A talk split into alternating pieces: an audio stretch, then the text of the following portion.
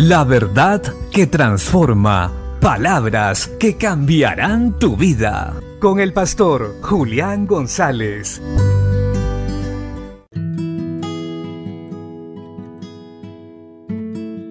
La Biblia dice en el Evangelio de Mateo, capítulo 2, verso 13.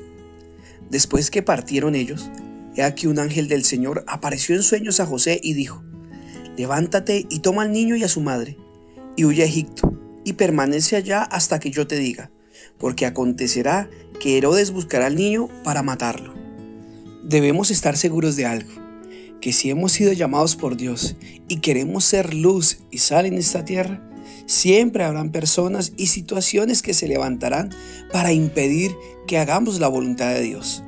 En este caso específico, el Señor Jesucristo había nacido y había nacido para darnos salvación, para morir en nuestro lugar en la cruz del Calvario. Después de que los magos del oriente se van, el Señor advierte a José que Herodes quiere matar al niño. Sale a Egipto guiado por el ángel y desafortunadamente tiempo después hay una gran matanza. Herodes manda matar a todos los niños varones menores de dos años. Esto fue algo muy duro en Jerusalén, algo muy duro en Israel. El enemigo siempre querrá destruir el propósito de Dios en nosotros. Tratará de acabarnos y destruirnos dañando nuestra imagen, tratando de destruir nuestra identidad en Dios. Tristezas, melancolías, dificultades van a tratar de destruirnos.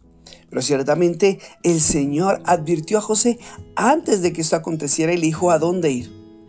Hoy también te quiero decir de parte de Dios, nuestro Dios también va a protegerte. Si estás en el plan de Dios, si has sido llamado por el Todopoderoso a hacer su voluntad, a vivir una vida abundante, Satanás ni las circunstancias podrán destruirte.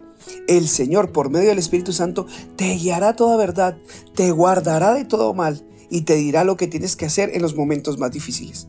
Solo confía en Dios, permanece haciendo su voluntad y teniendo comunión con Él en el nombre de Jesucristo. Recuerda, Jesús fue guardado en los momentos más difíciles.